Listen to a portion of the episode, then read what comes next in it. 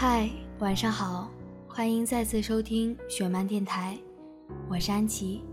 今天呢，要给你们分享的文章是：他不爱你，你为什么还放不下他？我们终究会从错的路上走向正轨，不需要大师指点，也不需要鸡汤灌溉，只是在某一个瞬间，就那么想通了。人常说有再一再二，没有再三再四。即便是在无常的感情里，这个理论依然站得很稳。因为不是所有人都秉持着“你虐我千百遍，我还待你如初恋”这样伟大的情爱观。放不下小姐终于放下了。之所以这样称她，是因为她和前男友的分分合合。我们陪他喝过无数次下定决心要放手的酒，也见过他朋友圈状态里一次次壮士不复返般的豪言壮语，可每次到最后还是要帮他制造很浪漫的复合仪式，以至于这一次他说要分手的时候，我们没怎么当回事儿，都准备着要和他大醉一场，再看他追回爱情。但放不下小姐只是安静地坐在沙发上看电视，朋友圈里。也没有看到他的鸡汤段子。二十四小时前的放不下小姐还在左等右等，坐立不安，手里的苹果被他捏得面目全非。她坚信男友一定会打来电话，最不济也会发消息哄哄她。可直到夜幕降临，也没有等来半个字。她垂头丧气地躺在沙发上，暗自伤神，却看到男友的一条工作压力好大的朋友圈后。像打了鸡血一样，将自己细心打扮，要去男友家。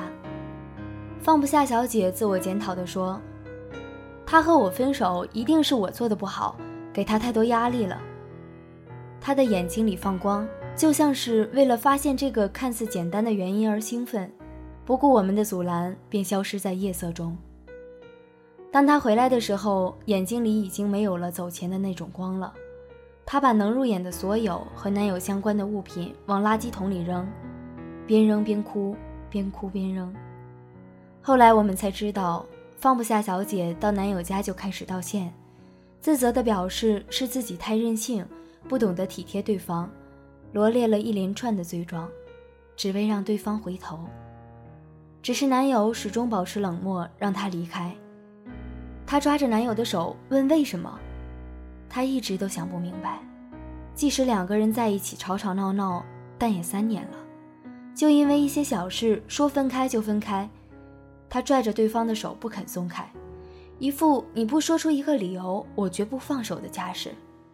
对方被问得不耐烦，索性大吼：“不爱了，厌倦了，行了吗？”放不下小姐和男友谈了三年，总是喜怒无常的。朋友圈晒幸福，微博里灌鸡汤，他们分分合合，像是家常便饭。放不下小姐永远是主动追回的那个人，也总是为了爱情低到尘埃里。他的主动在对方看来是抓得太紧，让自己透不过气。身边的朋友看在眼里，却不好说破。其实，在感情里，最清楚的是当事人，清楚为什么在一起。为什么吵架？为什么分开？我总说他，你自己最清楚，却总自我迷惑。放不下小姐常会在深夜找我聊天，她也只会在深夜里讲出那些心里的酸楚，说对方从不主动联系她，不关心她每天过得怎样。重要的节日里没有惊喜，那些恋爱中想要的甜蜜，从对方那里没有得到过。或许在爱里主动的那个人付出了太多，就会想要得到一丝丝回报。奈何那个爱得太少的人，从来都是恃宠而骄。我记得放不下小姐第一次和男友分手的时候，一声不吭的连喝了三瓶酒，之后就坐在地上哭，看得人心疼，嘴里数落着对方的种种不是，老死不相往来的狠心话一句接一句。直到醉得不省人事，第二天却像什么都没有发生过一样，死皮赖脸的去寻求复合。放不下小姐从市中心搬到了郊区，租了一间小复式，将房子装成了最喜欢的日式。她曾经说一定要拥有这样一间房子，开始充实自己，弹琴、健身、卖花，做所有她以前想要做的事。和男朋友在一起的那些年里，她的中心就是他，让自己忘了想要的生活。还好。那个在爱情里负累的女孩开始在生活里努力了。有一次，她游完泳，化了精致的妆，穿上美丽的长裙，去自己以前最喜欢的一家西餐厅吃饭，点了份七分熟的牛排，准备下口的时候，看见男友坐在不远处的地方，四目相对，男友像是要开口说些什么，放不下小姐回了微笑，继续用餐。最勇敢的放下，不是删掉电话、逃避和拒绝看到所有那个人相关的消息，而是在遇见那个人的时候，可以泰然自若，波澜不惊。放不下小姐听说日本的创意杂货铺很多，所以决定边旅行边学习。男友来找她的时候，她正在收拾行李。